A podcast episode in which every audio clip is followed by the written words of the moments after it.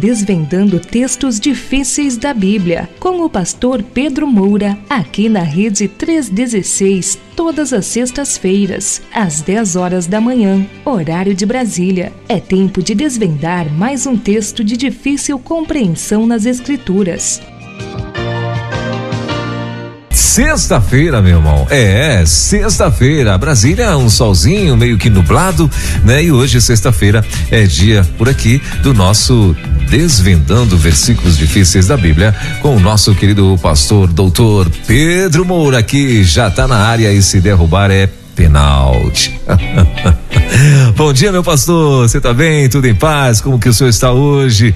Conta aí como é que tá a nossa Salvador. Conta aí como é que tá esse povo de Deus. Estávamos com saudades do Senhor e glória a Deus, né? Que podemos estar aqui agora juntos de novo. Muito uhum. bem. Ah, são 10 horas e 19 minutinhos. Já estamos então aqui ao vivo hoje, dia 4 de agosto de 2023. Estamos ao vivo com o nosso querido pastor Pedro Moura. Hoje, graças a Deus, eh, conseguiu aqui retornar. E então daqui a pouquinho no nosso nós chamamos de intervalo comercial, né? Daqui a pouquinho eh, a gente vai estar falando mais sobre os livros, como é que estão aí, né? Se bem que ficou duas semanas agora parado, mas o povo tá pedindo, né, pastor? Ah, tá fazendo pedido do, do, do livro Desvendando Versículos Difíceis da Bíblia. Então, Ah, para você que está chegando aqui na rede, que chegou na rede nessas semanas aí, de repente não conseguiu ainda ouvir um programa ao vivo com o pastor Pedro Moura. Muita gente tem chegado, viu, pastor? Graças a Deus. Muita gente mesmo tem chegado aqui na rede, né? Muita gente nova. Então, para você que está ligado aqui com a gente agora, uh, como que funciona o, o, esse quadro Desvendando Versículos Difíceis da Bíblia? Você vai mandar para o, o, e-mail do pastor, é, desvendando versículos difíceis, arroba gmail.com. Você vai mandar a tua pergunta ah, sei lá, de repente você tem uma dúvida dentro de um versículo, dentro de um texto da Bíblia, né? Ah, e aí você vai mandar essa pergunta para o nosso querido pastor Pedro Moura. Nesse e-mail, desvendando versículos difíceis, arroba gmail.com. Então você vai mandar para ele a, a, dúvida que você tem. Hoje, por exemplo, ele vai daqui a pouquinho ele vai estar trazendo uma aula pra gente. Se você tiver alguma dúvida em cima dessa aula, você também manda para esse mesmo e-mail essa dúvida e na semana que vem ele vai estar junto com, os, com as demais que também chegam, ele vai estar é, aqui trazendo pra gente, né? Então vai estar esclarecendo também a tua dúvida. Então nós temos dois tempos aqui no nosso nesse quadro. Ele vai estar respondendo programas do, do uh, perguntas do programa anterior e em seguida ele entra com o assunto do dia, né? Então você não participa aqui no meu WhatsApp, né? Por favor, não adianta você mandar pergunta para mim aqui no meu WhatsApp que não vai, a gente, eu, é, nesse, inclusive nesse nesse intervalo a gente pouco olha o, o, WhatsApp porque a gente sabe que os recados que estão chegando são recados que às vezes de repente, claro, um abraço pastor Pedro e tal, mas daqui a pouquinho a gente a gente vai ler todos os recados, mas ah, perguntas mesmo só através do e-mail, tá bom? E aí no intervalo no nosso bloco que nós chamamos quando vai passar dessa de uma, de uma parte para outra do programa. A gente vai falar da agenda do pastor e vai falar sobre os livros também, como é que você faz para pedir, para adquirir aí os livros. São vários livros que o pastor tem, dentre eles os que estão nesse momento, né, aí é, é, acontecendo, que as pessoas estão pedindo bastante, é o Desvendando Versículos Difíceis da Bíblia, que ele acabou de lançar, o volume 1, um, né? Ah, também a Ceia do Senhor, que é outro livro top, né? E Manual do Autor do Casamento, também outro livro top e outros livros mais que ele tem, mas aí tem que ver qual que ainda tem, porque já tem alguns livros que, que já estão aguardando segunda tiragem, enfim, e então nós temos que aguardar. Mas daqui a pouquinho ele vai estar falando como é que tá aí essa questão desses desses desses livros e a agenda dele e por aí e por aí vai, tá bom? Bom, são 10 horas e 22 minutinhos. Então, meu pastor, podemos ir para nosso assunto do dia? Melhor, assunto do dia nada. Pergunta, do, é, questões do programa anterior, na verdade. por, por favor. Ah, ok. Inclusive hoje, né, pastor? A pessoa chegou aqui é, ele, ele, deu uma entrada assim quase que parecida com aquela do, do Marcelo do Fluminense, né? O, o, o... coitado do Marcelo, hein? Ih, rapaz do céu, você viu aquilo ali? Que coisa horrível. Um jogador tão, tão. Não é? Ele é um, um jogador que não tem problema de disciplina, é, né? Ele, é, ele, é, ele tem um cara de gente boa, né? Sabe aqueles camaradas que tem uma cara assim de gente boa? É, é, é, é, que é do Fluminense, né? É, é, é, o único defeito dele é esse, mas tudo bem. e aí, e aí, então, aí esse, a, a, a pergunta do, do, do, questões do programa anterior, a, o cara entrou aqui igual aquela entrada do Marcelo ali, ó, quebrando tudo, meu Deus. Então, mas vamos lá, vamos ver. É, agora veja, deixa eu lhe dizer. Ah. São várias perguntas que estão embutidas aí ah, nessa okay. pergunta, viu? Sim. Depois eu vou explicar por quê. Ah, ok, muito bem. Então aqui o pastor fez um resumo mais ou menos do que algumas pessoas mandaram, né? E é um uma perguntinha só, não é isso? É. Ah, então é o seguinte: posso mandar, meu pastor? Por favor. Questão do programa anterior. Pastor, eu sou testemunha de Jeová. Tenho ouvido o Senhor falar sobre nossa igreja. Eu quero lhe dizer que nós adoramos um só Deus e o Senhor adora três deuses ou adora um Deus de três cabeças? A Bíblia afirma que Jeová é um. Mas vocês são seguidores dos americanos que vieram aqui para ensinar o que eles pensam. Então, muito bem. Essa é a, a, colocação aí, né? Como o pastor falou, são várias perguntas. Não sei se é da mesma pessoa as várias perguntas, mas o pastor vai uh, é, tentar resumir aqui pra gente né? É, é, eu, eu, eu já vi, pastor, eu vi uma, esses dias agora, antes de o senhor responder, e só contribuindo um pouquinho, eu já vi, eu vi esses dias agora um debate, né, de um pastor, ah, entre dois pastores, entre dois homens, né? Um era um pastor de uma igreja que eu não, não lembro mais o nome, e o outro testemunha de Jeová, o cara vinte e poucos anos de testemunha de Jeová, estudante da, da, da, da, da palavra e tal. E, e, aí o pastor começou ali meio que a imprensar ele ali a respeito de Jesus. Ele achava. Aí foram colocando, é, foi apontando algumas passagens da Bíblia, né, dizendo que Jesus era Deus. Aí depois ele, ele o rapaz reconheceu que é, no início ele já reconheceu que Jesus era Deus, só que era um Deus tipo como se fosse um Deus de uma classe menor, sabe assim, um deusinho. É, foi o que o termo inclusive que mais ou menos que foi usado. É um deusinho. Jesus era um deusinho, mas não né? Não era um com Jeová e tal. E eu achei assim bem interessante, porque aí o pastor da, da, da, dessa igreja, né?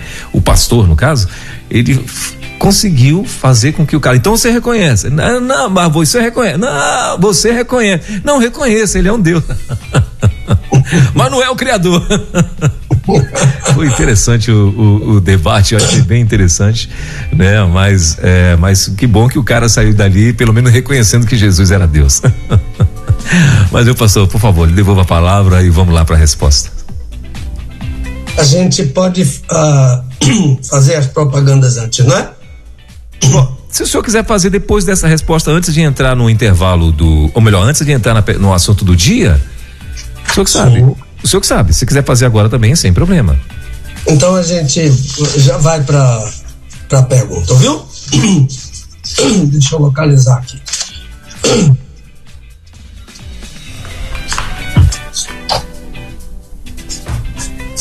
Então é o seguinte. Eu tenho recebido ah, frequentes questões de testemunha de Jeová. Uhum. E, e não é uma pessoa só. Sim. Eu, eu me alegro porque, porque são nossos ouvintes, uhum. né? Então, estão interessados no nosso programa. E o nosso programa não é só para a, a, Igreja Batista, é para os ouvintes de, uhum. de qualquer credo, de qualquer confissão, de qualquer grupo religioso ou não.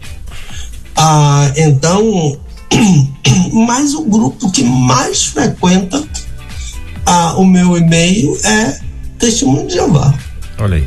Eles estão quase sempre me mandando ah, perguntas e, e dessa vez eu reuni algumas questões para colocar dentro, né, de uma pergunta. Mas eu quero repetir a pergunta dele porque tem expressões aqui que chamam a atenção. A primeira é que ele disse que ele tem ouvido eu falar sobre, aspas, nossa igreja. Essa expressão me chamou muita atenção. Causou espécie em minha admiração que ele usou a expressão nossa igreja. E eu quero lhe dizer, já é uma outra pessoa, que nós adoramos um só Deus. E o Senhor adora três deuses ou adora um Deus de três cabeças. Devia ser com três cabeças, né? A Bíblia afirma que Jeová é um. Colocou as aspas. Mas vocês são seguidores dos americanos que vieram aqui para ensinar o que, o que eles pensam. Então, a questão inicial é nossa igreja isso, isso chamou bastante a minha atenção. Porque testemunha de Jeová não admite igreja. Eles não creem em igreja. Eles, o nome deles nem é igreja. Não existe uma igreja dos apareceu uma tela aqui na minha frente, eu vou tirar agora. Ah, o, o, nome do, do, do, eles não, você não encontra uma igreja testemunha das testemunhas de Jeová. E então eu falo assim, não é? Mas ao mesmo tempo ah, eu agradeço as muitas questões que eu recebo ah, desse grupo. E, e, e, e, o que me chama espécie é a expressão nossa igreja, porque vocês combatem o termo igreja. Testemunha de Jeová combatem o termo igreja e são explicitamente contra a igreja. Afirmam que o termo igreja no Novo Testamento refere-se a pessoas, não ao local onde elas se reúnem. Mas eu, é, eu entendo aqui que isso é desconhecimento do, do, do Novo Testamento, né? Então, só recordando, para vocês, igrejas são as pessoas, só as pessoas, não as pessoas e o local onde elas se reúnem. Então, por isso que eles chamam o local onde se reúnem de Salão do Reino das Testemunhas de Jeová. Então, é uma questão de desconhecimento do que o Novo Testamento ensina sobre o assunto, né? Igreja no Novo Testamento são as pessoas, sim, mas também o local onde as pessoas se reúnem.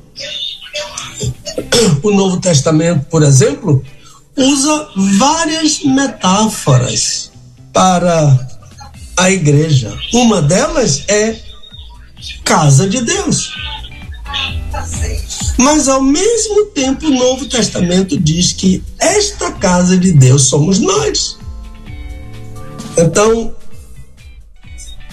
ainda com 12 anos de idade, Jesus disse a seus pais: Não sabias que eu deveria estar na casa de meu pai?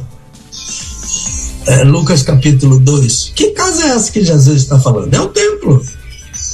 Ele deveria estar na casa do pai. É o templo.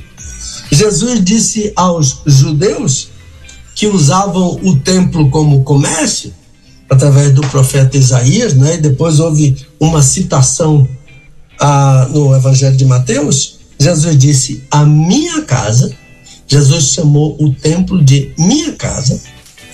Ele dizendo que Deus está falando a Israel. Será chamada casa de oração. Não, não está falando das pessoas, está falando do templo. Então, observe aqui meu amigo que mandou essa questão. Aos 12 anos, Jesus sabia que a igreja era o templo e as pessoas. Eu imagino que o meu amigo tem mais de 12 anos. Então, a, minha sugestão, não é conselho, a minha sugestão é que antes de ensinar sobre templo, pessoas, ouçam o ensino de Jesus. A casa é dele. A minha casa. Então, ouça também Paulo falando sobre isso a Timóteo. Olha o que ele diz na primeira Timóteo capítulo 3, versículo 15. Eu estou lendo sempre na Almeida revisada da imprensa bíblica brasileira. Olha o que Paulo diz: Escrevo-te estas coisas, embora esperando ir ver-te em breve, para que, no caso de eu tardar, saibas como se deve proceder na casa de Deus. Aqui não são as pessoas. Aqui são, aqui é o templo, na casa de Deus. Como proceder na casa de Deus, a qual é a igreja de Deus vivo, coluna e firmeza da verdade. Esteio é a melhor palavra. Coluna e esteio da verdade. Então eu vejo o grupo a Testemunhas de Jeová caminhando em, em uma direção oposta a isso. Uma direção oposta ao que Jesus ensina, uma direção oposta ao que Paulo ensina. Então, por exemplo, em Atos 2,42, a igreja em Jerusalém permanecia na doutrina dos apóstolos. É a doutrina dos apóstolos e não a doutrina de homens. Não uma revista que substitui a Bíblia. Então, por exemplo, uh, Testemunha de Jeová não lida muito bem com a Bíblia. Quando a gente encontra um deles, se a gente usa a Bíblia, eles se perdem porque eles estão treinados nas revistas deles e não na Bíblia. Então, diferentemente do que Paulo ensina, do que o, uh, os apóstolos ensinam, e diferentemente daquilo que o Senhor Jesus ensina, eles, em vez de usar o termo igreja, usam o termo salão a, o Novo Testamento nunca usa o termo salão para a igreja. E o nome deles é Salão do Reino das Testemunhas de Jeová, que é um outro nome completamente estranho a toda a Bíblia. Em oposição, o Novo Testamento usa igreja tanto para pessoas como para a casa, o local que abriga, que abriga as pessoas. Salão do reino das testemunhas de Jeová é outro equívoco. Por quê? Porque o reino é do Senhor e do seu Cristo. Apocalipse 11, a Bíblia diz que o reino é do Senhor e do seu Cristo mas eles dizem que o reino é deles. Salão do reino, o reino das testemunhas. Não é o reino do Senhor e do seu Cristo. E Jesus não veio edificar um salão. Ele diz: edificarei a minha igreja. Mateus 16. Ele não diz: edificarei o meu salão. Então, estranho é o nome salão.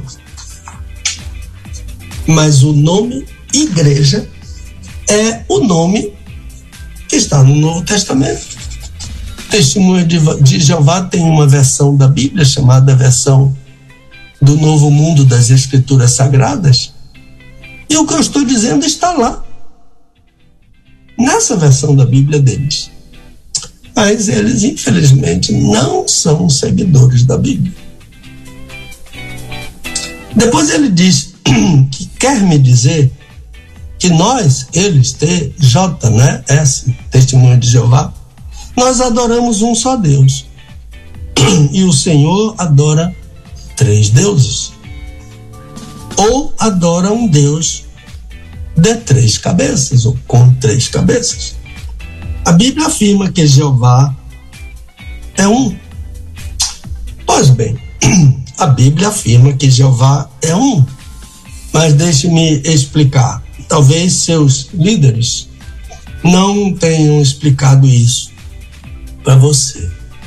Sempre que eu converso com um testemunho de Jeová, eu abro a Bíblia hebraica nesse texto, mostro a eles, peço a eles para traduzir e, e para explicar e para ler e para traduzir para mim. Nenhum deles sabe ler nem traduzir. Eu nunca eu nunca encontrei um testemunho de Jeová que conseguisse ler esse texto, que para eles é o suporte para toda a doutrina deles. Eu nunca encontrei um testemunho de Jeová que saiba ler esse texto na língua hebraica. Não sabem. Uma vez encontrei a. Eu estava em um salão de beleza, um salão de, de cabeleireiro,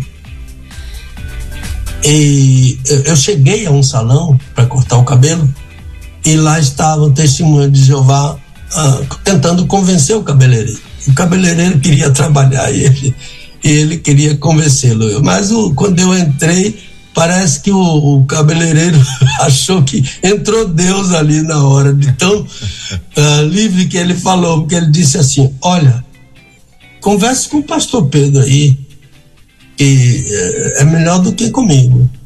Que eu não sei responder a você, mas você, mas ele vai saber responder a vocês. Então, no meio da conversa eu recitei de cor esse texto que é o chamado Shema Israel, Adonai Elohim, Adonai Errad. Eu citei esse texto e disse: Você sabe o que é que eu estou falando? Ele disse: Não. Eu disse: é o texto que vocês apoiam toda a doutrina de vocês. E você não conhece esse texto. Então, ah, ah, ele disse: Ah, mas o meu líder ah, sabe explicar isso. Eu disse: Cadê o seu líder? Ele disse: Ele está andando por aí. Ele, ele disse: Telefone para ele. Aí ele telefonou, o líder dele veio. E ele também não sabia. Eu disse: eh, Vocês apoiam toda a doutrina de vocês nesse texto e vocês não sabem esse texto. De modo que ele simplesmente retirou o pupilo dele dali e foi embora para pregar ah, para outras pessoas. Então, esse texto, Shema Israel, Adonai Elohim, Adonai Erran, a palavra-chave aqui é a palavra Adonai. A palavra que está lá escrita no texto não é a palavra Jeová. Jeová não existe na palavra, na, na língua hebraica, não existe essa palavra. Esse nome não existe na língua hebraica. Esse nome é um nome ah, que, que se tornou tradicional. Esse nome é um nome. Ah, no, nossos hinos ah, falam nesse nome, mas esse nome não existe na língua hebraica. Ah, Jeová é uma palavra híbrida. Então, o nome da sua esposa é Tatiane, não é? Tatiana. Tatiana. É. Pois bem. Imagine que você pegou as vogais do nome dela e as consoantes do seu nome e formou um nome. Apareceu um nome. Mas esse nome é uma composição das vogais de Welber com as consoantes de Tatiana. Foi isso que aconteceu quando aqueles maçoretas chegar, criaram os sinais voca, voca, uh, vocálicos. Sabe uh, uh, o Elber e os irmãos que na língua hebraica não há consoantes, não há vogais? Todas as letras são consoantes. Então, deixa eu escrever aqui para exemplificar com o nome de Deus.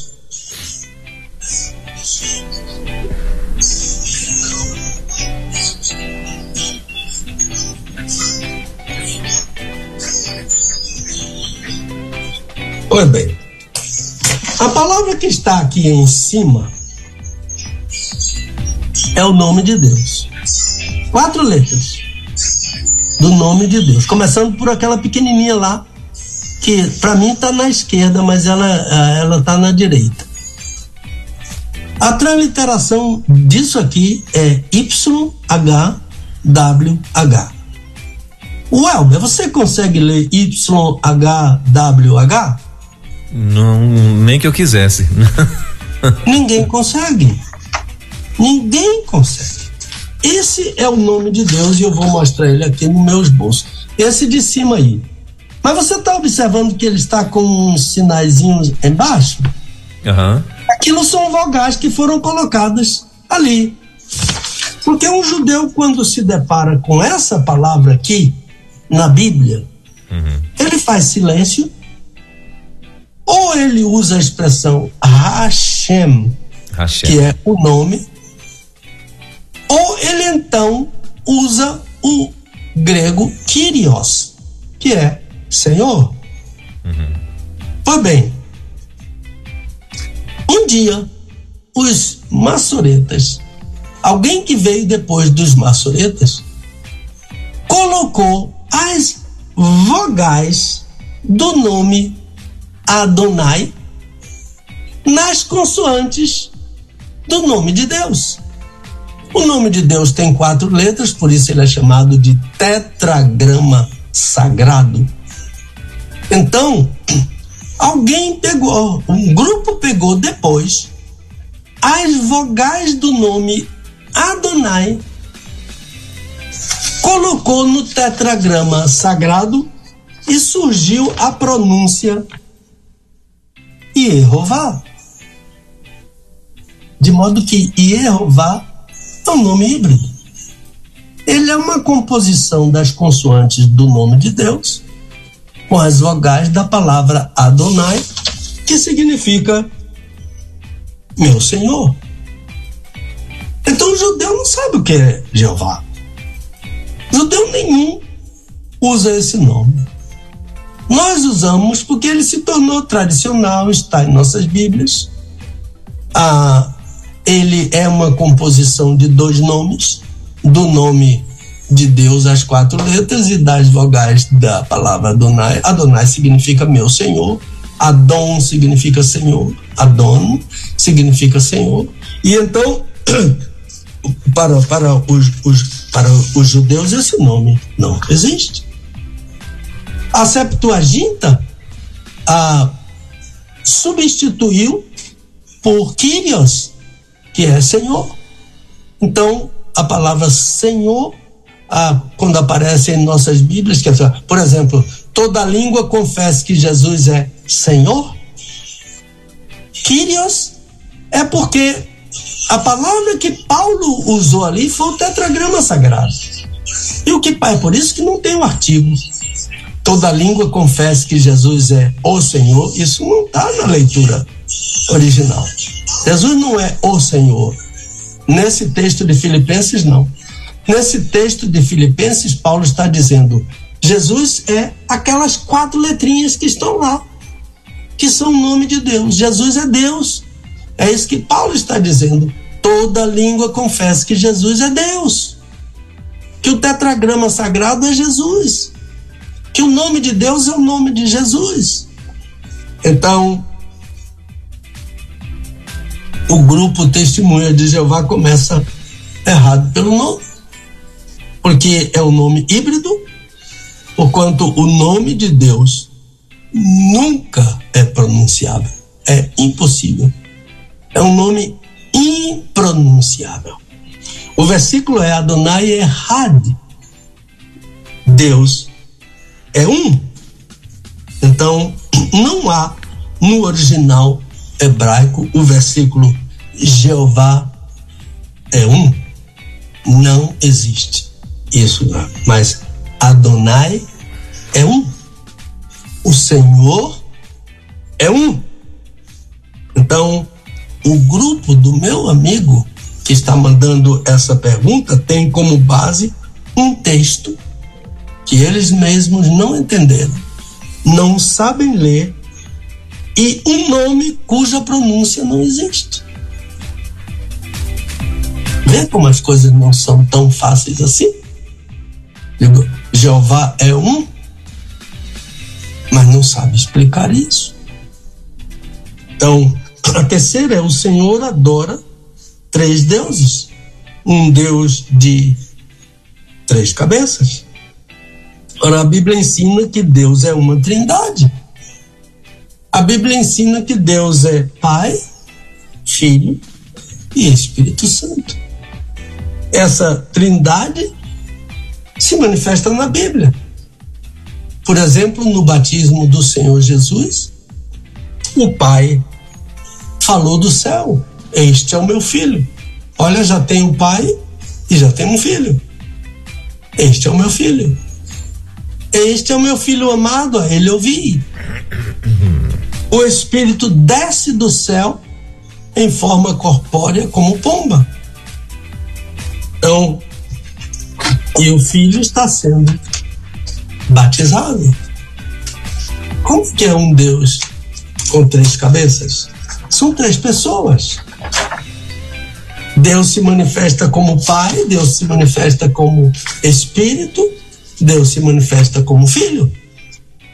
Eu me, me manifesto como Pai, eu sou filho, eu sou avô, mas eu sou uma pessoa só, não tenho três cabeças. Uma cabeça é pai, outra cabeça é filho, outra cabeça é avô. Não existe isso. É uma pessoa que representa, que é pai, que é filho, que é irmão. Então, vocês não creem em nenhum dos três. Essa que é a verdade. Não adianta fazer tanta defesa de Jeová, porque vocês não creem no Espírito, vocês não creem no Filho e vocês não creem no Pai. E eu vou provar isso. Dizem que o Espírito é uma força. A Bíblia diz que o Espírito é uma pessoa. Ah, você viu que teve interferência aqui agora, né? Não, uma aparição, uma, uma, aparição. Teve, como, como diz, teve uma anja, uma anja. uma ângela, né? Uma ângela, é. Angelos, angelos. Ah, não creio no Espírito. Testemunho de Jeová dizem que o Espírito é uma força. Então, acontece que no Novo Testamento, essa força fala, ensina, instrui, intercede, ajuda, geme, guia. Tudo isso é feito por uma força, mas eu não conheço uma força capaz de fazer isso. Uma força capaz de interceder. Então vocês não creem no Espírito, mas Jesus crê. Jesus chama o Espírito de Parácletos. Parácletos. Parácletos é aquele que assenta do lado como um advogado. Como um advogado para interceder, para ajudar. Não existe uma força assentada ao seu lado. Por exemplo, a energia é uma força. A gente chama até de força, né? Faltou força lá na, na empresa e está tudo parado. Então imagine que houve um, um problema na casa, veio o eletricista, ele começou a pegar as ferramentas, né? Na maleta, pega um alicate. Quando ele pega o alicate, aquela força diz para ele: Você esqueceu de trazer o alicate com isolamento. Se você usar isso, eu vou dar um choque em você. Não existe isso. De uma força dizer isso para o eletricista: se você tocar em mim, você vai tomar uma carga, porque o seu alicate não tem isolamento. É isso que eles entendem que seja, né? É esse o entendimento do, dos testemunhos de Jeová sobre o Espírito Santo, que é uma força, mas a força fala. Só uma pessoa fala. O Espírito Santo falou na igreja em Jerusalém, disse: Separai-me a Barnabé e a Saulo para a obra do ministério. Quem falou isso foi o Espírito. Que falou para a igreja, Atos 13. Procure lá na sua Bíblia, na versão ah, das escrituras, a versão que vocês têm das escrituras sagradas, que está lá. Atos 13, versículo 2, o Espírito falando. Ah, Deus falou no Salmo 95: se hoje, se hoje ouvides a sua voz do Espírito, não endureçais os vossos corações. O Espírito falou na igreja em Jerusalém que Paulo ia ser amarrado. Avisou a igreja. Atos 21. E o Senhor Jesus diz várias vezes, várias vezes: quem tem ouvidos, ouça o que o Espírito diz às igrejas. Então, para o testemunho de Jeová é uma força, mas uma força que fala. O Espírito não somente fala, ele intercede. O Espírito dá ordens. O Espírito adverte. E todos os textos que eu citei aqui estão na nossa Bíblia e na sua Bíblia, porque a Bíblia é uma só. Há versões que têm tendências, que corrigem textos para adaptá-los à sua doutrina. A sua Bíblia faz isso. Notadamente, por exemplo, no Salmo 45, no primeiro capítulo de João, Evangelho de João. E então mas a sua Bíblia oficial diz isso tudo que eu falei aqui agora. O Espírito Santo é Deus, é uma pessoa divina. Então, o meu primeiro ponto é que vocês não creem no Espírito. O segundo ponto é que vocês não creem em Jesus. Para vocês, Jesus é um Deus, com letra minúscula. Acrescentam o artigo indefinido um, que não está no texto, na Bíblia, colocam logos, que é palavra. No princípio era o logos, no princípio era a palavra. Em vez de traduzir por logos ou por palavra, traduz por um Deus. É falsa tradução, não está no texto. Então, para justificar sua doutrina, vocês têm que alterar a tradução da Bíblia. Negar a tradução original, a leitura, a lição original do texto. Então, não adianta né, se esconder atrás de explicações. O, pro, o pronome indefinido um já diz tudo que vocês creem sobre Jesus. O pronome um já diz tudo que vocês creem sobre a Bíblia. A Bíblia é a palavra de Deus, mas quando eu preciso, eu altero. Mas quando eu preciso, eu nego o que está escrito para colocar a minha doutrina como prioridade. No princípio era o verbo de João, o verbo estava com Deus e o verbo era Deus. É isso que está escrito no original, letra por letra, palavra por palavra. No original grego está escrito. Então vocês alteram este ensino do apóstolo para ensinar o que está na revista de vocês. Deus, o Pai, ordena a adoração a Jesus. Quando eu disse que Jesus é Deus, é porque o Pai, Deus, o Pai, Jeová, como vocês preferem denominar, ordena adoração a Jesus. Por exemplo, em Hebreus capítulo 1, versículo 6, quem está falando é Deus, o Pai. E ele diz: Todos os anjos o adorem. Deus manda a adoração a Jesus no céu. E em Filipenses, na terra e embaixo da terra. É Deus o Pai que manda adorar a Jesus.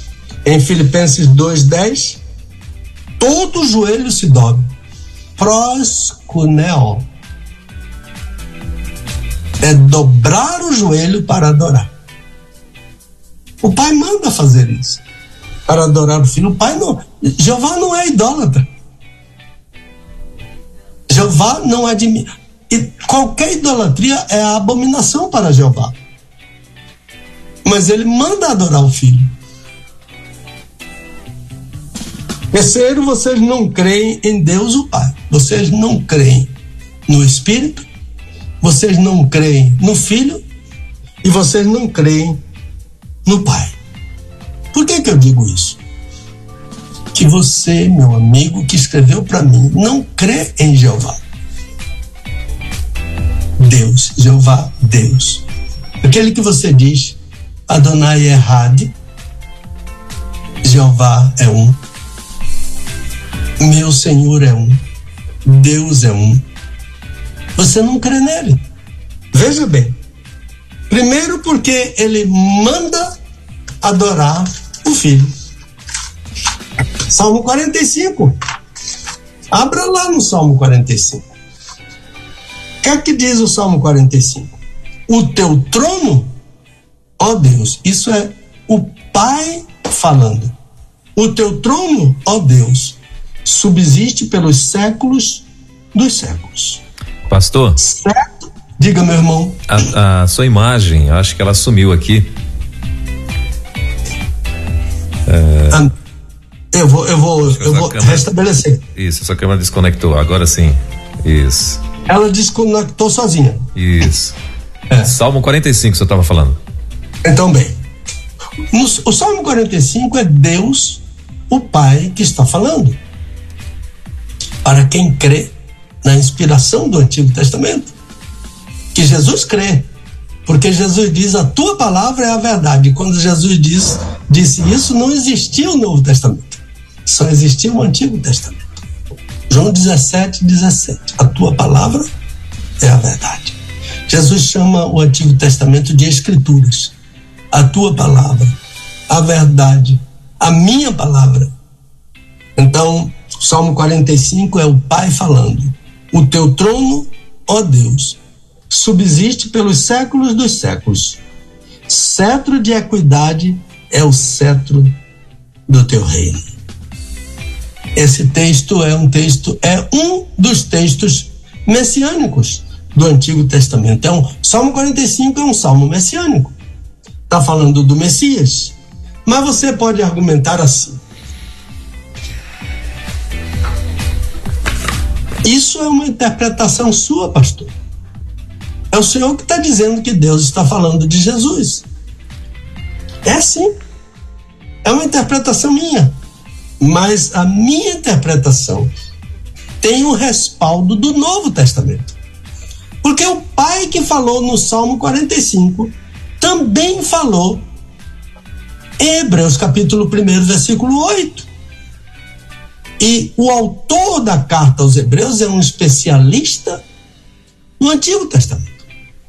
A carta aos Hebreus é o maior documento da história do cristianismo sobre o sacerdócio de Jesus Cristo. E então, em Hebreus capítulo 1, versículo 8, onde eu respaldo a minha interpretação, diz assim: Mas do filho o Pai Jeová diz: o Pai Jeová, em Hebreus 1,8, está falando de Jesus. E o que é que ele diz? o teu trono, ó Deus. Deus, o Pai, diz que Jesus é Deus. O teu trono subsiste pelos séculos dos séculos, e cetro de equidade é o cetro do teu reino. Perceberam? Porque eu digo que vocês não creem em Deus, o Pai? Porque ele diz que Jesus é Deus. E vocês dizem que Jesus não é Deus. Então, quando Deus diz que Jesus é Deus e eu digo que não é, eu estou dizendo que Deus, o Pai, é mentiroso. Eu estou dizendo que Jeová é mentiroso. Porque eu tenho que acreditar piamente naquilo que Jeová diz. Não só no que me interessa, mas em tudo, até também naquilo que eu não compreendo. Há, há coisas que eu não compreendo, que eu bato a minha cabeça na Bíblia, fico ali, faço como um antigo professor meu disse: coloque na gaveta e uma hora o Espírito vai falar ao seu coração.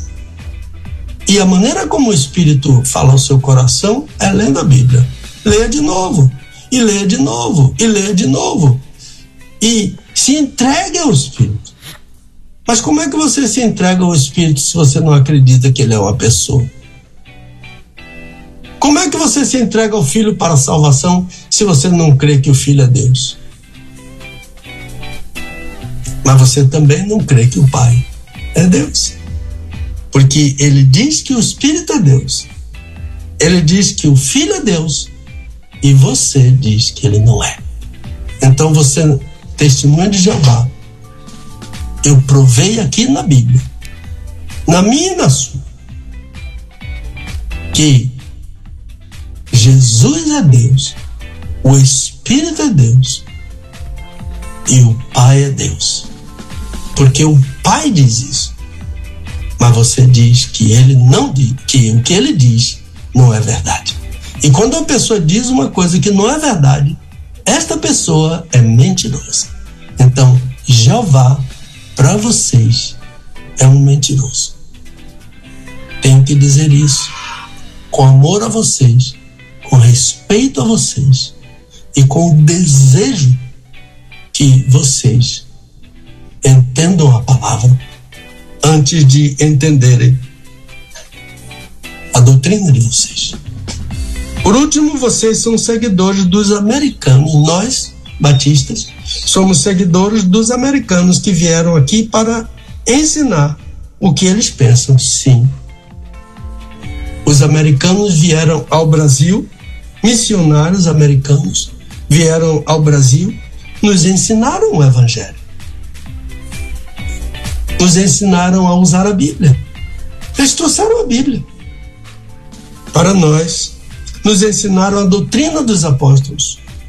Eu estudei em escolas que foram fundadas por missionários americanos.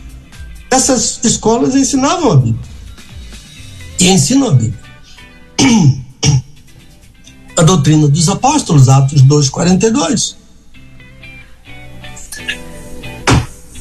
Organizaram igrejas, escolas, seminários, asilos, hospitais, nos ensinaram hinos, trouxeram os hinos para nós com doutrinas seguras. Temos hoje dois hinários oficiais da Convenção Batista Brasileira: o cantor cristão centenário e o inário para o culto cristão que foi uh, um inário para comemorar o centenário, que eu acho que foi em 94. O centenário do, do foram os missionários americanos que nos deram. Esses, tudo isso, organizaram a primeira igreja batista do, do Brasil, aqui na cidade do Salvador. Essa igreja está aqui até hoje. Em 1882, o Brasil Batista esteve em peso aqui em 1982 para comemorar o centenário da primeira igreja batista do Brasil. Essa igreja está aqui até hoje. O pastor de lá é meu amigo. hoje é uma mega igreja. Aquela igreja pequenininha na Rua dos Sapateiros, onde fui algumas vezes, onde meu pai pregou algumas vezes. E eu fui com minha mãe lá e meus irmãos. Nessa igreja aqui, na famosa Baixa dos Sapateiros, né? Da, da famosa a aquarela do Brasil, a Baixa dos Sapateiros. Encontrei um dia a morena mais frajola da Bahia. Tem um mulato aqui, isoneiro, cínico, mentiroso, disfarçado, tem tudo. Tá lá na Baixa dos Sapateiros. Pois bem, organizaram a primeira igreja aqui na, na Bahia. Agora, vocês também seguem missionários americanos. Por que dizem que nós seguimos missionários americanos. Porque tudo que vocês têm, testemunho de Jeová, veio dos missionários americanos. Mas eles não. A diferença é que eles não ensinaram a vocês a doutrina dos apóstolos. A diferença é que eles não ensinaram vocês a manejar a Bíblia, mas as revistas deles. E então, uma das coisas que pega testemunha de Jeová pelo pé é a Bíblia. É abrir a Bíblia para ele, é mandar ele procurar um texto, ele não sabe. Ele não sabe manejar a Bíblia. Então, quando um testemunho de Jeová encontra um crente que não conhece a Bíblia, ele faz a festa. Mas quando ele encontra um crente que conhece a Bíblia, que é dado a leitura da Bíblia, ele fica totalmente perdido, porque ele não sabe a Bíblia. Não tem traquejo da palavra de Deus, sabem manejar as revistas que os americanos trouxeram para eles. Essa é a grande diferença. Que os americanos batistas nos ensinaram a Bíblia. E os americanos testemunhas de Jeová que vieram para aqui não ensinaram a Bíblia, mas as revistas, né? Ah, de modo que Deus se manifesta em três pessoas divinas. Isso é o que a Bíblia ensina: Pai, Filho, Espírito Santo. Isso está na minha Bíblia, na sua Bíblia. E essa é a verdade da palavra de Deus. Pronto, meu amigo, estamos aqui. Muito bom. Ah, 11 horas e 10 minutinhos na nossa capital. Ah, Pastor, eu lembro que nesse no, no, no, no, debate, esse esse irmão que estava lá, né? Ele falou Sim. até que Jesus ele foi criado por por Jeová, né? É, ali uh, em algum tempo. Né? Ele quis dizer que, que, que, Jesus recebeu a eternidade em algum tempo que não está no nosso entendimento. Eu achei, eu sei de onde que, né? Onde que consegue tirar isso? Uh, outra coisa. Mas ele provou não. Não, é, não, aí eles, aí eles querem trazer livros e dicionários, né? Ele, ele trouxe livros e dicionários, não na Bíblia, livros e dicionários, né? Que ele, ele apresentou alguma coisa, né? Enfim. Sobrepôs a doutrina dele. Exatamente. E, Sobrepôs a doutrina. E, e, uma outra coisa também que ele que eu achei interessante que ele falou e o senhor agora falou aí, é que eles substituíram, vamos chamar ao seu bel prazer ou ao seu, né, ao seu, eh, enfim, substituíram ao, ao, ao, o nome Senhor por Jeová, onde eles achavam que deviam, né? Ou seja, que, né? Eh, que, que deveria ser. E onde de fato continuava sendo lá o, o tetragrama, eles uh, e que, por exemplo, quando dava a entender que era Jesus, aí eles também substituíram uh, por outra né? Outra, outra coisa, tipo, uh, dizendo, ou, substituindo a palavra original, dizendo que ali era um, um Deus, como o senhor muito bem falou, um, um deusinho, um, um, Deus menor, né? Que era um termo muito usado também por ele, uh, Deus menor. E aí o senhor falou aí uh, em Filipenses, né? O senhor falou que em Filipenses lá tá uh, o tetagrama. Filipenses a gente sabe tá, tá, tá escrito em grego, não é isso? No original tá em grego, não é isso? Mas, uh, mas lá no, no, no, onde está Senhor está escrito é o, o tetragrama no original, não é isso? Não, no Novo Testamento está a palavra Kyrios, né? Hum. Que é o correspondente a Senhor no Antigo Testamento. Sim. Kyrios. Sim. Porque quando a, a Septuaginta foi traduzida, e, e aqueles tradutores, todos judeus, né? Uhum. Quando eles se depararam com a, a palavra, a, com, com o tetragrama sagrado, eles substituíram por Kyrios, Senhor. Okay. Então, nossas Bíblias, no Antigo Testamento, disse o Senhor ao meu Senhor. Né? Está ah, cheio da palavra Senhor, é a palavra Kyrios. E, e como o Novo Testamento está em grego, uhum. a palavra é Kyrios. Né? Mas o Novo Testamento hebraico, o Novo Testamento traduzido para o hebraico, como Paulo falou em hebraico, como Jesus falou em hebraico, a, a, está o tetragrama sagrado. Está o tetragrama, isso. E, e aí a, a, a, dúvida aqui, rapidinho, não sei se o senhor consegue me responder, como que está isso em Filipenses na, no, no, lá no, no, na Bíblia do, dos Testemunhos de Jeová? Eu não tenho ela aqui, eu, eu, eu não tenho a Bíblia dos Testemunhos de Jeová aqui agora, ah. mas, mas com certeza, se olhar aí na internet, ah. Eu não sei, eu não posso responder aqui agora. Eu poderia, se você quiser, responder na próxima uhum. próximo programa. Fica Sim. como uma pergunta para o próximo programa. Ok. Porque eu, na verdade, não tenho a Bíblia Testemunho de Jeová. Quando eu preciso, eu consulto. Eu consulto na internet. Uhum. É, Toda Felipe... língua confessa que Jesus é tetragrama sagrado. Hum. Se não estiver assim, foi uma alteração, mas deve estar assim. Ok.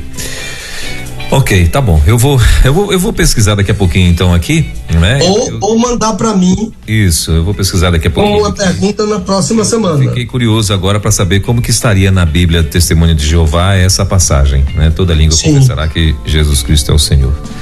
Deixa eu ver. Ah, e, e, se existe, né? Essa, essa, vai que também foi até substituído o versículo todo, né? Porque imagina. Essa língua, esses dois dez, né?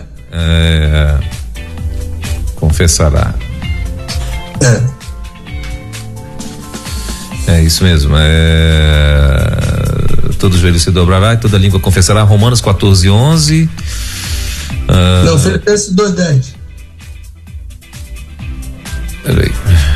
Filipenses 2:10, para que o nome de Jesus se dobre, né? É, acho que é isso. Todo joelho e, e toda língua confessa. Isso, é isso mesmo. Filipenses, uh, para que ao nome de Jesus se dobre todo joelho dos que estão nos céus, na terra e debaixo da terra. É. Uh, Filipenses 2:10. Por isso Deus também exaltou sobremaneira a mais elevada posição, né? Esse é o 9, né? Que ele deu o nome que está acima de qualquer outro nome. Para que o nome de Jesus, olha só, o 9, acho que já é bem, bem interessante também, né? Por isso Deus é. também o exaltou sobremaneira a mais elevada posição e lhe deu o nome que está acima de qualquer outro nome para que ao nome de Jesus se dobre todo o joelho, todo joelho dos que estão nos céus, na terra e debaixo da terra, e toda língua confesse que Jesus Cristo é o Senhor, para a glória de Deus Pai. Uh, os cristãos devem uh, resplandecer. Muito bem, então assim, é, é, eu queria saber esse versículo, né? Será que existe esse versículo lá na, na Bíblia de, do, do, do, Testemunho de Jeová? Eu fiquei agora curioso. Mas a gente vai deixar aí então, pastor, pra, até pra gente aproveitar e não perder tempo também. Ah, não, Já mandar uma pergunta pra próxima semana, né? Isso, pronto, eu vou, eu vou. Vou colocar aqui sobre. Mas você manda, né? Eu mando, eu mando pro senhor, eu mando pro senhor. Eu vou mandar. Eu vou mandar lá Dois, no, eu vou mandar lá no, no Desvendando Versículos Difíceis. Arroba eu vou, eu vou, quem sabe, meu amigo que está me ouvindo aí, a, que é Testemunho de Jeová, me dá de presente uma Bíblia, versão. Uma Bíblia, versão. A versão do Novo Mundo das Escrituras Sagradas. É o nome da versão deles. Novo Mundo, isso. É a Bíblia Novo Mundo. Versão do é, Novo Mundo. Isso, versão do Novo Mundo. Pronto. É isso aí, Novo Mundo. É, é essa Bíblia que a gente vai pesquisar, então, é, o que está escrito lá em Filipenses, né? Porque uhum. aqui, para substituir aqui fica complicado, né, pastor? é, vai. Para que ao nome de Jesus dobre todo o joelho. Então, assim, e como que vai dobrar todo o joelho o nome de Jesus se Jesus não é o Jeová? Né? Então ficou complicado. É, e também, observe, hum. que, é, que é idolatria geral. no céu, na terra e embaixo da terra. Meu Deus.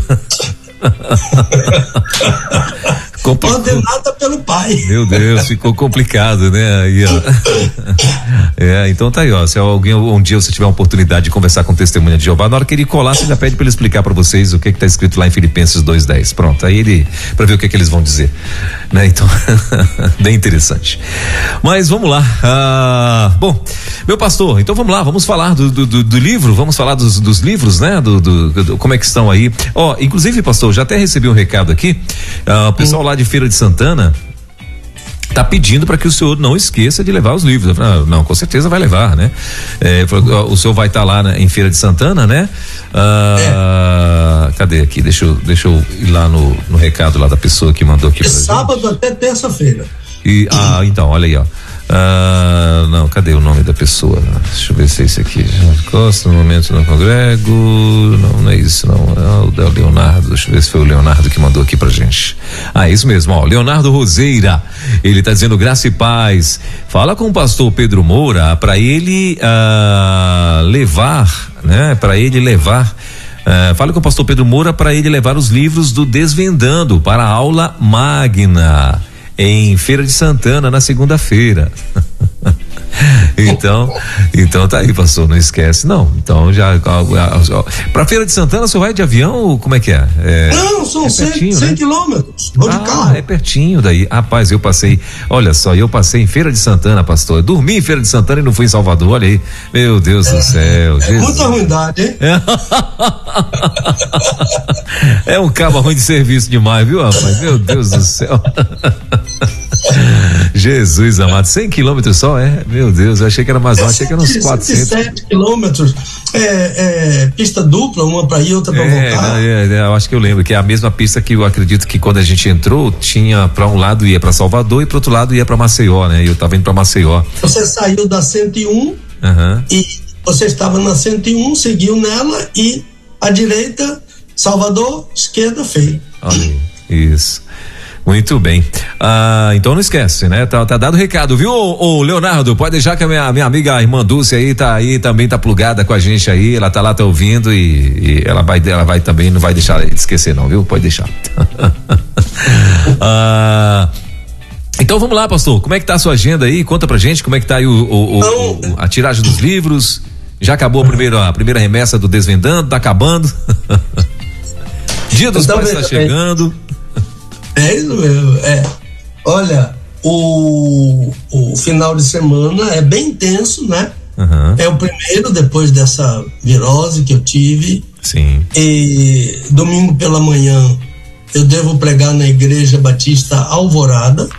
Ok. É uma igreja que eu já preguei faz alguns anos. Eu preguei nessa igreja. Uhum. Ah, em Feira de Santana. Acho que foi no final dos anos 70 uhum. Início dos anos 80, eu preguei. É uma lindíssima igreja, é um templo lindo e é uma bela igreja, pessoas muito fraternas, irmãos carinhosos. Uhum. Preguei uma semana de conferência lá. À noite eu vou estar na segunda igreja batista de Feira de Santana. Eu tenho a impressão que também já preguei nessa igreja, mas não tenho muita lembrança. Não foi assim uma semana de conferências como foi na Alvorada, mas acho que tenho a impressão que já preguei nessa igreja há algum tempo, mas um culto só, assim, ou à noite ou de dia, não me lembro bem. Uhum. Na segunda-feira, a aula magna do Seminário do Nordeste. Uhum. Vamos estar à noite lá na sede do, do, do Seminário Teológico Batista do, do Nordeste. Ah. Quero também lembrar que na segunda-feira 7 eu não vou estar, mas é o aniversário da minha igreja. Igreja Batista do Garcia completa 113 anos na, na segunda-feira, ah, dia 7 de agosto, né? Ah, quando eu nasci, a Igreja do Garcia contava 39 anos. Eu nasci em 49, a Igreja do Garcia é de 10, portanto, contava 13 anos. E eu e meus irmãos, meus 12 irmãos, Hoje somos, éramos 13, hoje somos 12, que o Senhor levou um. Ah, eu e meus 12 irmãos fomos criados nessa igreja. Mas eu queria, o, o Welber, hum. uh, saudar um casal amigo, é o, o casal Naildo e Célia. Eles são amigos, assim, muito fraternos. Eles ontem uh, comemoraram uh, 46 anos de casados. Uh, são, amigos, são irmãos em Cristo e amigos ah, achegados como irmãos, né? São como nossos irmãos em Cristo. Então nós estamos desejando muitas felicidades a eles, ao casal, aos filhos, aos netinhos, aos genros. Eles só têm filhas, né? São três filhas, então são três genros, né? E netinhos e, e estão viajando, estão passeando, mas eu não vou dizer onde eles estão, né? Que essa, esse tipo de viagem não se diz onde está, né? Essa viagem de. Eu me lembro de um, de um pastor que visitou um casal muito amigo meu, visitou o casalzinho na lua de mel. Meu Deus. Que coisa indiscreta, né? E ainda chegou, contaram... ainda chegou espiritualizando o negócio todo, né, pastor? Meu Deus. E, e eles contaram a gente que eles tinham comprado um camarão para comer. Olha aí. Ele disse que o pastor demorou tanto que eles esconderam o camarão porque não dava para dividir com o pastor. Meu o Deus. que visita inoportuna. Não se visita casal que está comemorando o aniversário de casamento não se visita casal que está em lua de mel, né? É verdade. Ah, e nem se diz onde é que eles estão. Só Deus sabe onde é que eles estão, né? então, parabéns, Naildo, Célia. O Senhor abençoe cada vez mais Amém. o casamento de vocês, abençoe, faça prosperar todo o trabalho das mãos. Ah, de vocês. Ela é uma médica, é, ele é um empresário de grandes empresas e nós oramos para que Deus faça prosperar com todo o trabalho das mãos dele, enche o casal de alegria, de paz, ah, com a presença do Senhor.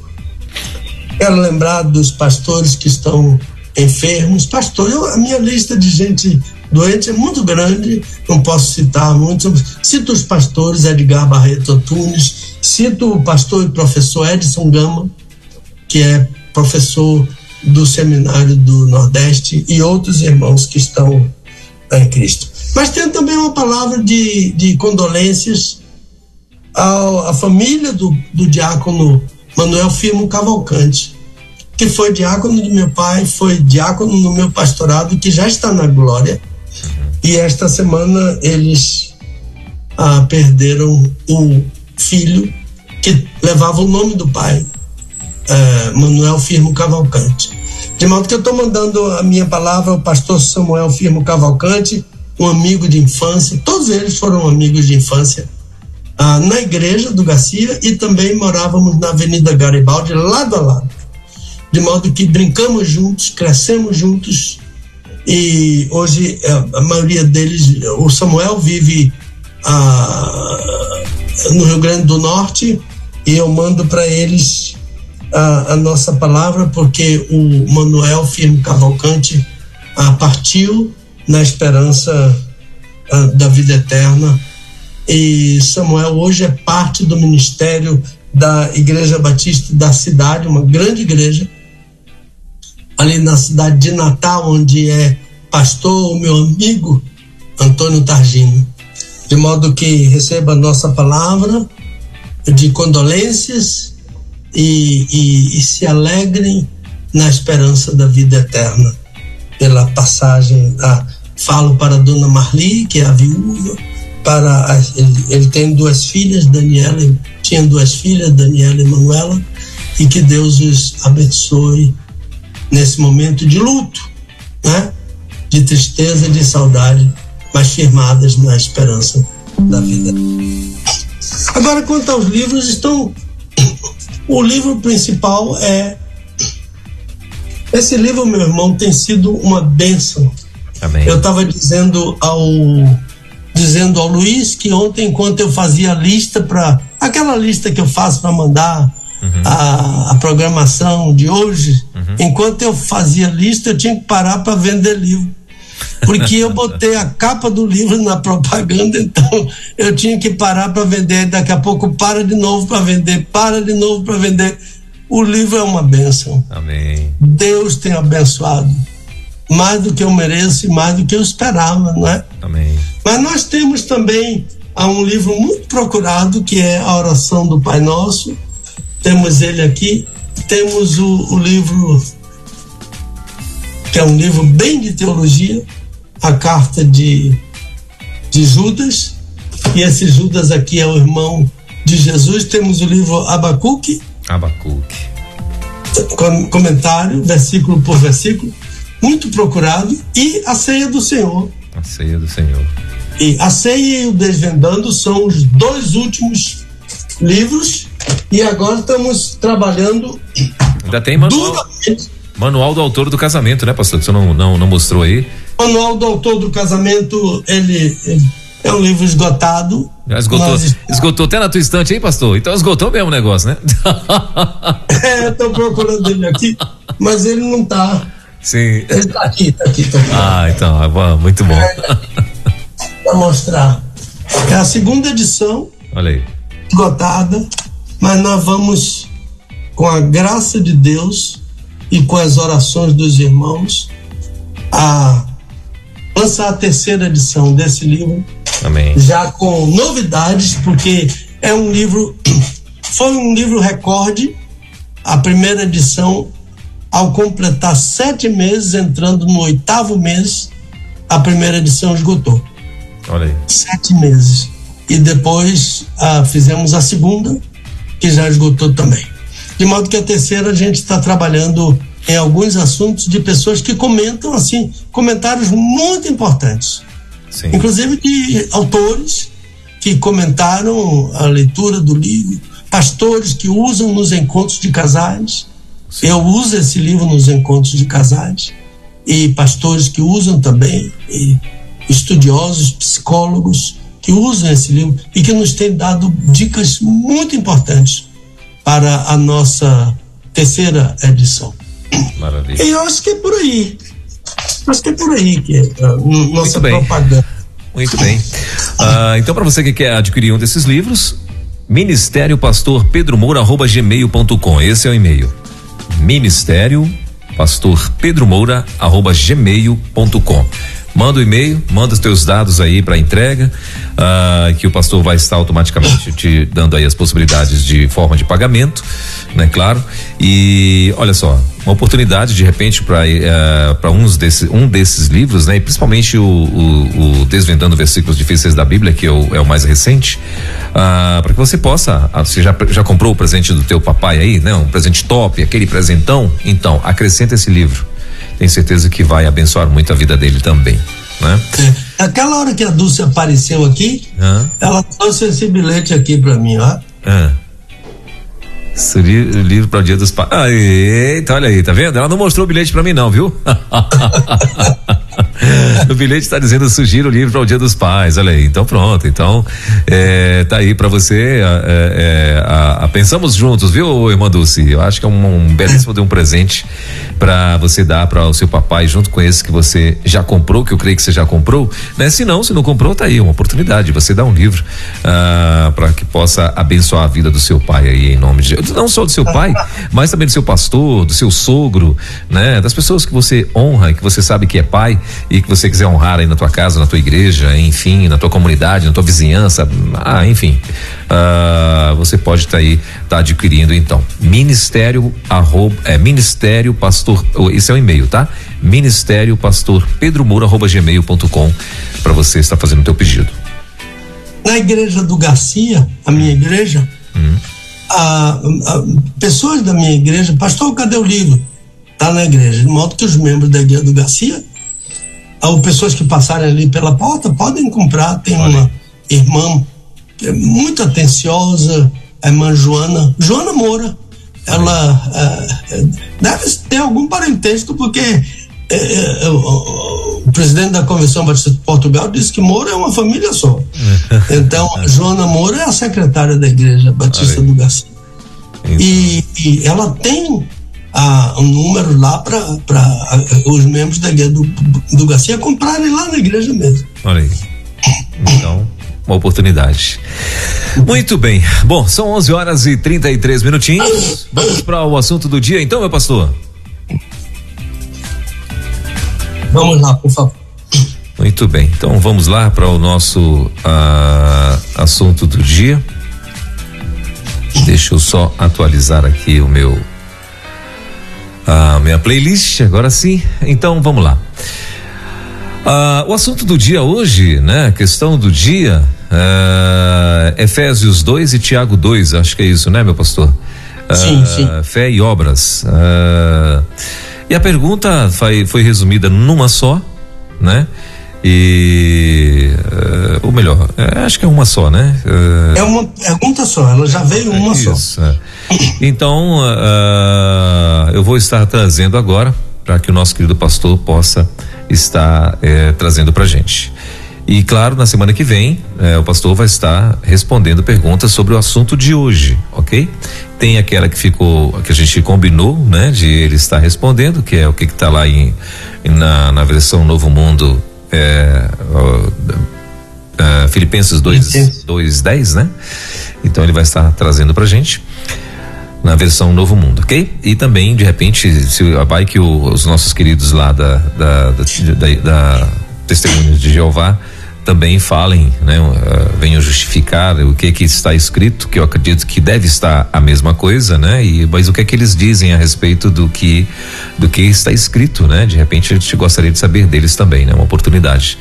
Uh, se lá está dizendo que Jesus Cristo é o Senhor, né? Que toda língua vai confessar, todo joelho vai se dobrar e tal. Então, é, é o que é que eles dizem disso, né? Se de fato reconhecem ali que Jesus Cristo é mesmo o Senhor. Ou então todo mundo é idólatra, como disse o pastor Pedro Moura. Mas na semana que vem o pastor vai estar falando sobre isso. Deixa eu.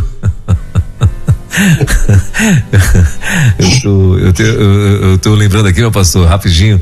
Eu vi um corte esses dias de um cara fazendo uma chamada para um, uma conferência, um congresso sobre TDAH, né? E ele começa a falar e de repente ele começa a se desviar do assunto. Aí o repórter chama ele de novo pro assunto e tal. Aí ele não conseguiu. Aí no final ele descobre que ele não mandou nem os convites pro. para as pessoas virem participar do congresso, justamente porque o TDAH do cara também era muito alto. Assim mesmo estou eu aqui tentando entrar no assunto, mas não consigo de jeito nenhum. Ai, meu Deus. Mas vamos lá, questão do dia. É, Efésios 2 e Tiago 2. A pergunta é uma só. Posso mandar, meu pastor? Por favor. Pastor, uh, eu tenho lido sobre a controvérsia fé e obras nos livros de Efésios e na carta de Tiago. Peço ao Senhor que fale sobre isso. Não é comum ouvir, ouvir ah, sobre este assunto. Como é possível conciliar os dois pontos de vistas? Ah, os dois pontos de vista. O ensino de Paulo é incompatível com o ensino de Tiago? Essa então é a perguntinha do assunto de hoje. Contigo, meu pastor. Então vamos lá, porque Paulo tem um argumento e Tiago tem o argumento dele. E a pergunta é se esses dois argumentos são incompatíveis. Ah, qual é o argumento de Paulo? Ele diz em Efésios 2, 8, 9 e 10, texto da Almeida Revisada, porque pela graça sois salvos por meio da fé. E isto, parece isto aí é para ser grifado na Bíblia.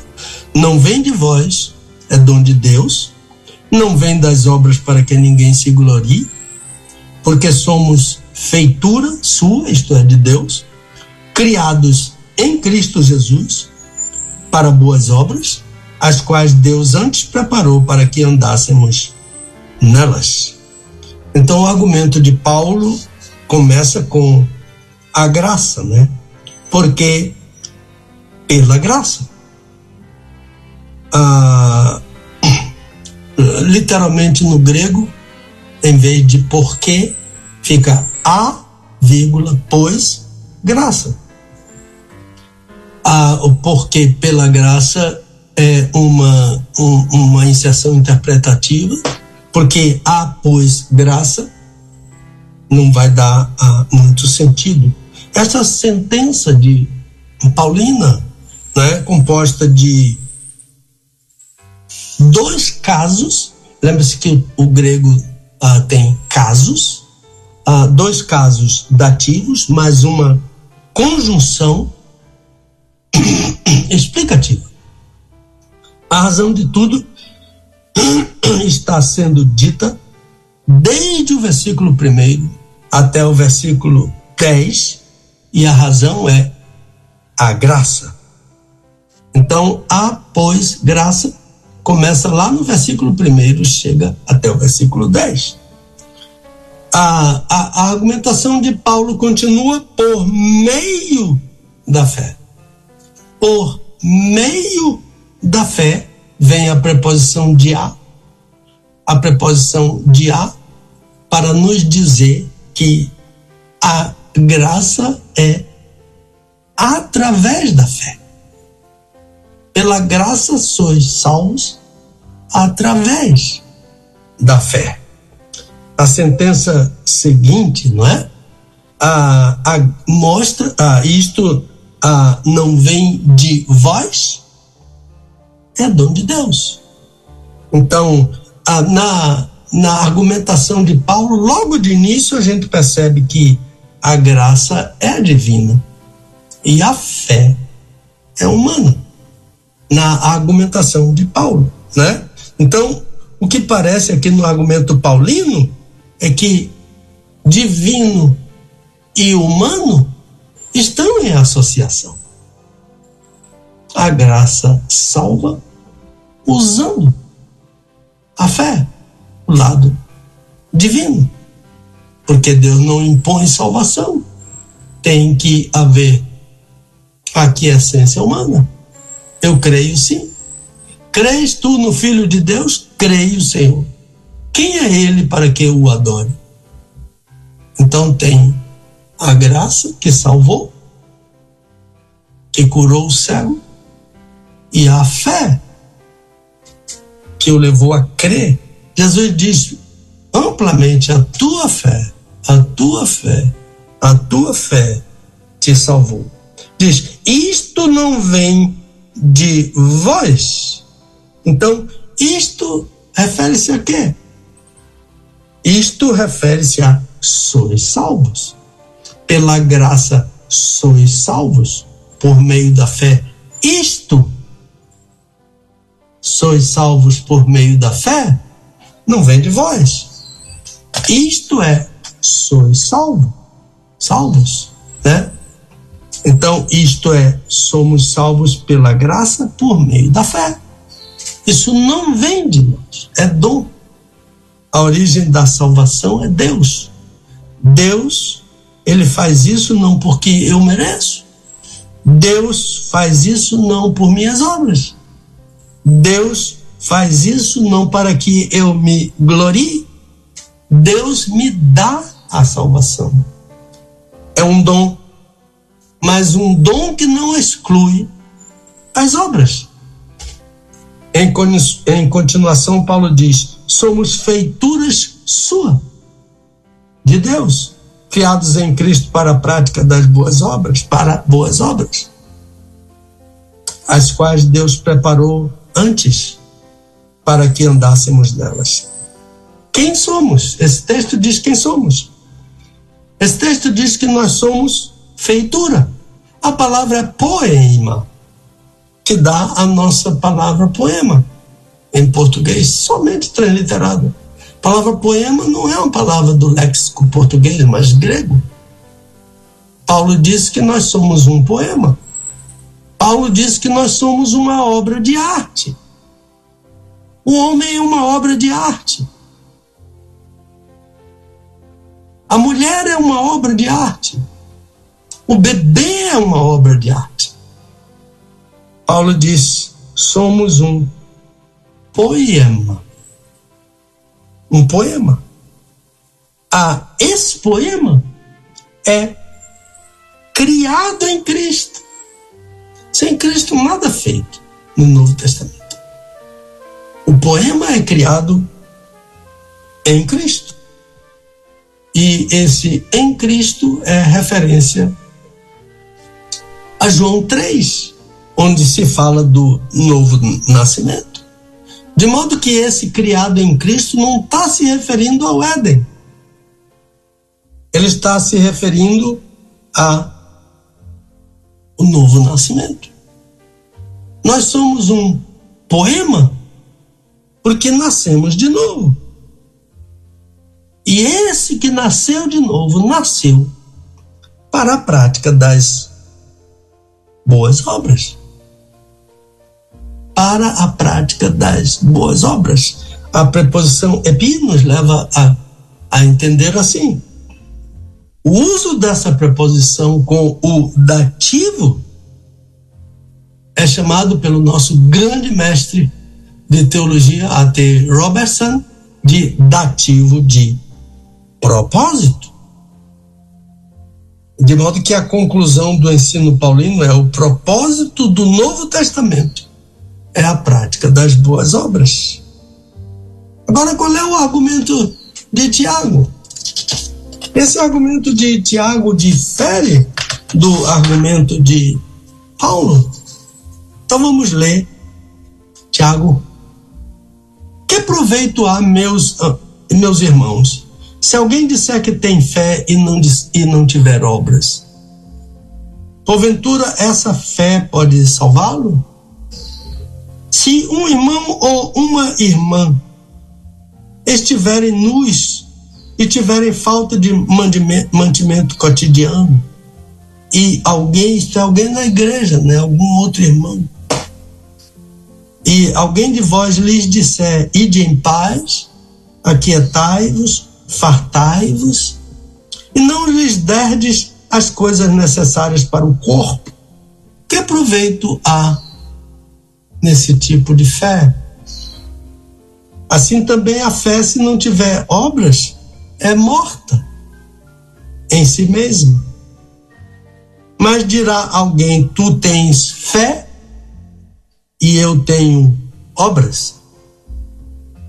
Mostra-me a tua fé sem as tuas obras, e eu te mostrarei a minha fé pelas minhas obras. Agora, olhe, olha que argumento tremendo de Tiago. Já é tremendo desde o começo. Mas olha como ele fecha aqui. Crês tu que Deus é um só? Lembra que falamos ah, Shema Israel Adonai Elohim Adonai Errad? Errad é um, um só. E Tiago está dizendo, está evocando ah, ah, o, o Shema Israel. Ah, crês tu que Deus é errado? Crês tu que Deus é um só?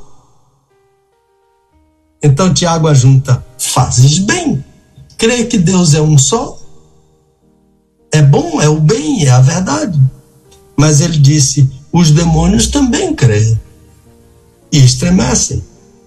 Mas queres saber, ó homem, vão. Isto é que tem fé, mas não tem obras. Que a fé sem as obras é estéril. Esse é o argumento de Tiago. Depois ele ajunta exemplos do Antigo Testamento.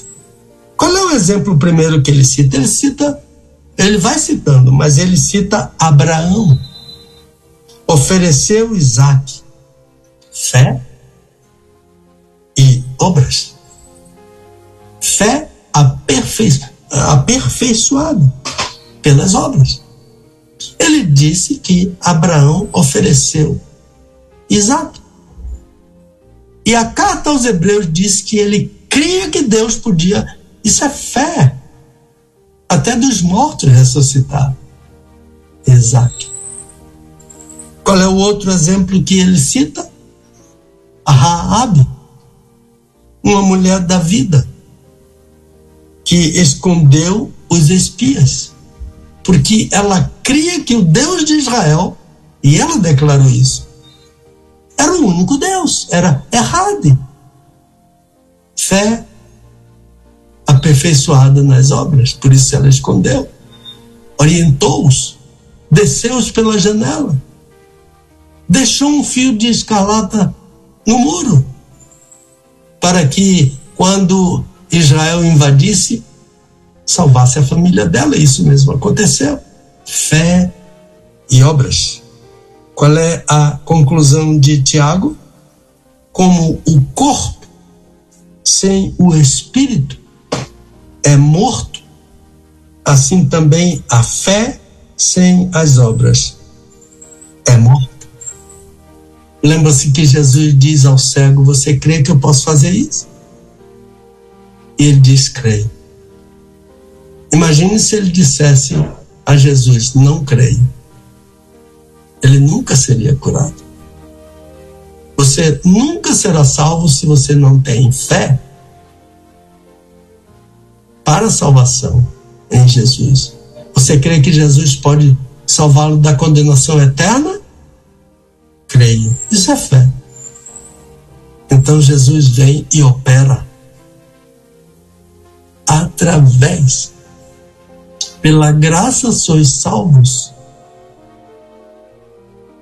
através da fé. Pela graça eu sou curado. É a graça de Deus que opera através da fé. Não, eu não creio no Senhor. Eu creio que o Senhor é um farsante.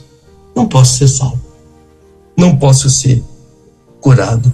Então, comparando aqui, Paulo, o propósito do novo nascimento é a prática das boas obras. Tiago, o corpo sem o espírito é morto. Assim, a fé sem as obras. É morta.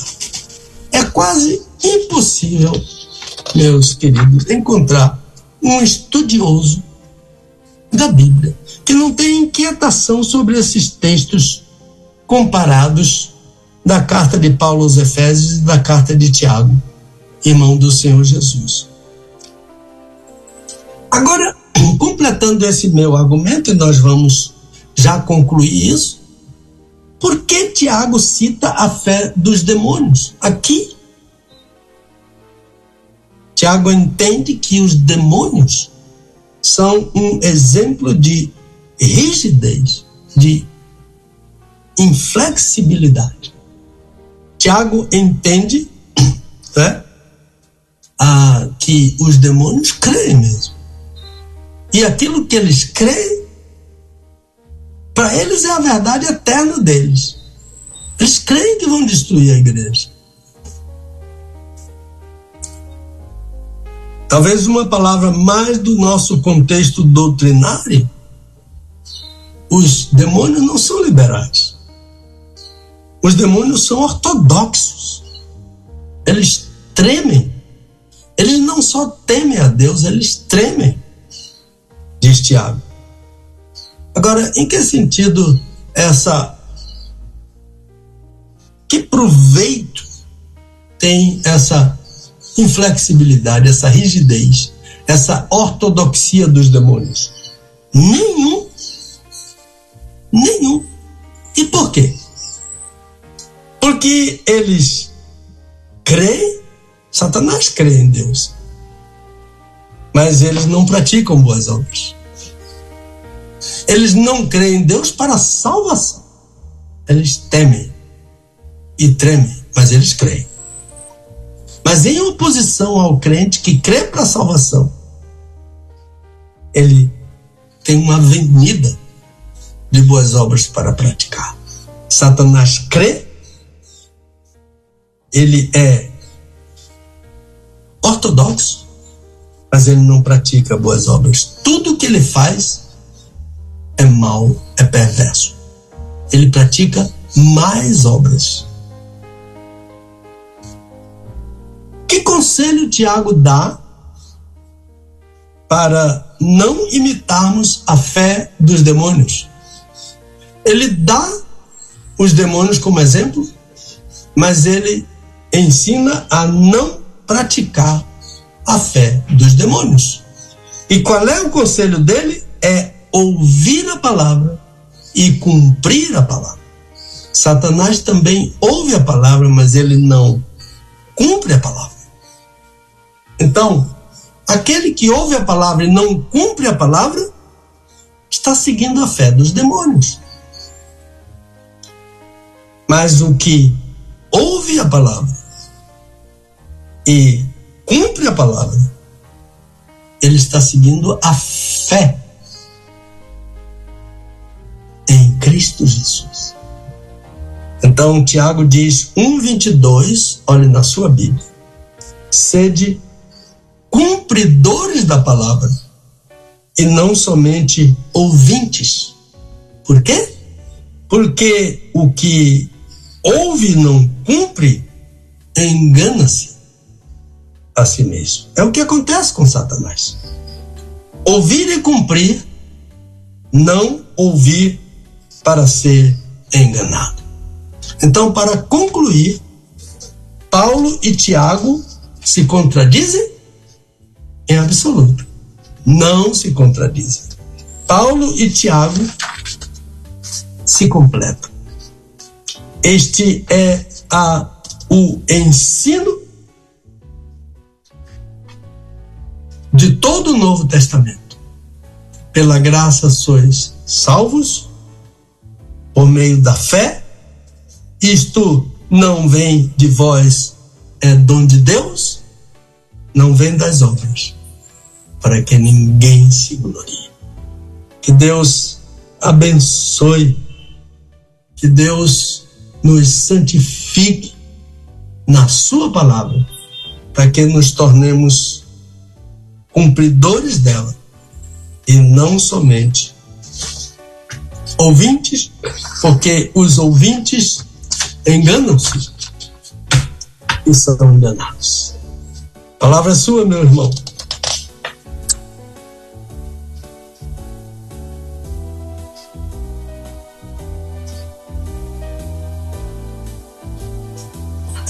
Ô, Elber?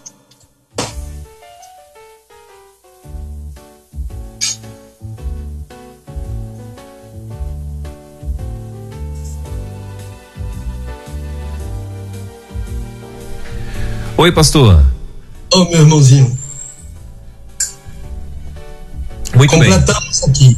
Muito bem, cinco minutinhos, é, faltando para o meio-dia na rede.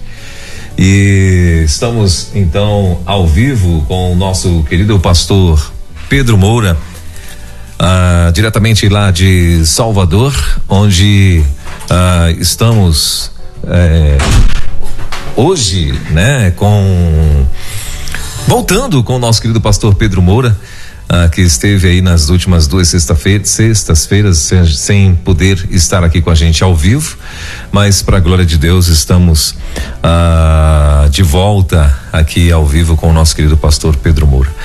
Bom, quatro minutos faltando para o meio-dia e eu quero devolver para o senhor fazer a sua conclusão, meu pastor. Então, irmão, é bem breve. A graça é divina porque a graça é Jesus. Jesus é personificação da graça. A graça foi manifestada trazendo salvação a todos os homens. Essa graça é Jesus. Jesus é Deus. A graça é divina. A fé é humana. Jesus diz: tende fé em Deus. Jesus disse: se tiverdes fé. Jesus curou pessoas que tinham fé. Por isso é que ele dizia: crês tu no Filho de Deus? E então a graça é divina, a fé é humana. E qual é o argumento de Paulo? É que o divino e o humano se associam na cura, na salvação. Outro ensino de Paulo é que a graça, é que pela graça sois salvos por meio da fé. Isto não vem de vós, esse isto que você deve gravar na sua Bíblia. Porque este isto está falando que somos salvos. Isto é, somos salvos. Pela graça sois salvos por meio da fé. Somos salvos porque é dom de Deus. É dado por Deus. Somos salvos e a nossa salvação não vem de obras, para que ninguém se glorie. E somos um poema. Agora já se refere a João capítulo 3 criados em Cristo, não trata da criação do Éden, mas trata da do novo homem, novo nascimento. Jesus disse a Nicodemos: necessário vos é nascer de novo, nascer da água, nascer do Espírito, nascer para uma nova vida, nascer para Deus, nascer para o Evangelho nascer para a prática das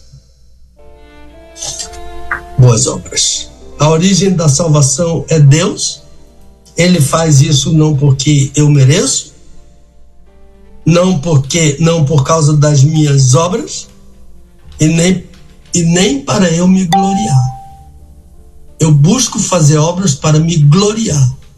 Eu busco fazer obras para ser salvo para merecer a salvação. Não há merecimento na salvação. Toda obra para salvação já foi feita por Jesus na cruz. Eu preciso ir à cruz. A cruz é uma metáfora para a morte de Jesus. Eu sou salvo pela morte de Jesus. E isso é um dom, é um presente. Deus me dá pela fé em Jesus. É isso aí, meu irmãozinho. Muito bem. Uh, um minutinho, melhor, virou agora aqui o reloginho. Meio-dia, pontualmente na nossa capital. Uh, esse é o nosso Desvendando Versículos Difíceis da Bíblia. Lembrando que, em cima do, do assunto de hoje, se você tiver alguma dúvida, você vai mandar para. Uh, desvendando versículos difíceis, arroba gmail.com. Esse é o e-mail para perguntas, ok?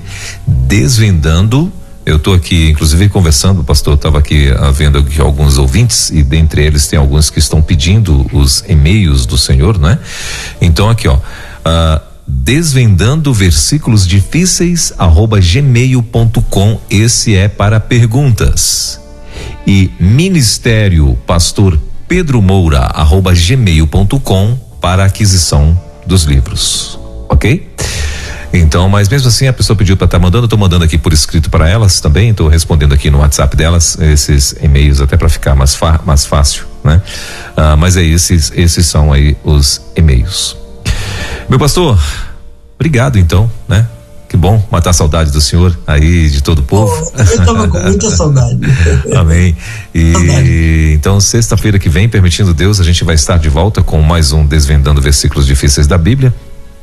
Tô aguardando meu amigo Luiz mandar aqui o assunto da próxima semana. Não sei se ele vai conseguir mandar a tempo, né? Sim. Ah, se ele mandar aqui, eu vou, eu vou estar divulgando o assunto da próxima semana, né? Mas enquanto isso, Uh, a gente vai aqui. Tem alguma música, meu pastor, do, do CD que o senhor gostaria de pedir? Do, do CD. Uh, Canta Sã Doutrina? Canta Sã Doutrina? Isso. Tá. A, a, a, por favor, a canção da igreja. Canção da igreja. Então tá, então essa vai ser. Jesus veio edificar a igreja. Isso, então essa vai ser aqui, deixa eu ver aqui, ó. Uh, Canção da Igreja é a terceira do, do, é. do, do terceira música do, do CD Canta Sã Doutrina. Esse CD também que você pode adquirir através do pelo mesmo endereço, mesmo e-mail, Ministério Pastor Pedro Moura arroba gmail.com. Você também pode uhum. pode adquirir, né? Deixa eu dar uma palavrinha só. Sim, por favor, meu ah, pastor. Porque eu tenho recebido assim muitas consultas, pastor, eu já comprei o volume 1, um, quando é que vai sair o volume 2? Hum. Eita. Então, ah, diversos irmãos estão perguntando isso. Já?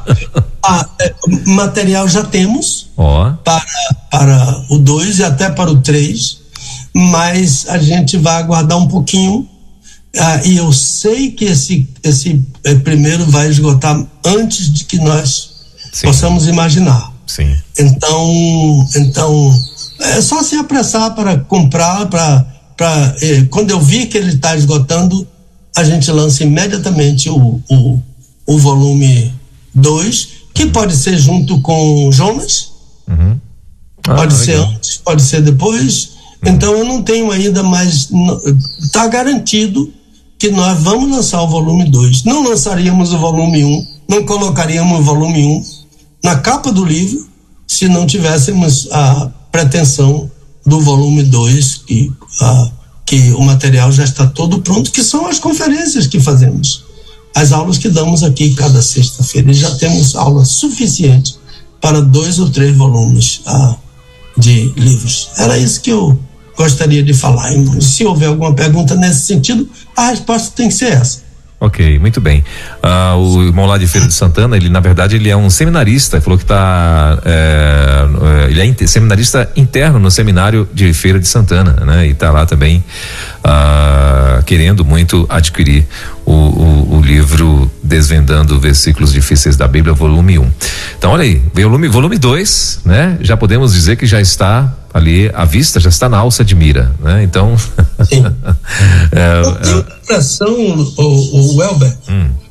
o Luiz pode confirmar. Que ele mandou aqui, é, ele mandou ah. aqui já, a, o, ele mandou aqui já o assunto da próxima semana, que Sim. é um, um assunto muito, muito, muito interessante, imperdível né? Que pode ser até, pode até ser acrescentado no volume 2 do Desvendando Versículos Difíceis da Bíblia, meu pastor. Olha aí. Uhum. Heresias cantadas na igreja. Esse é o assunto da próxima semana.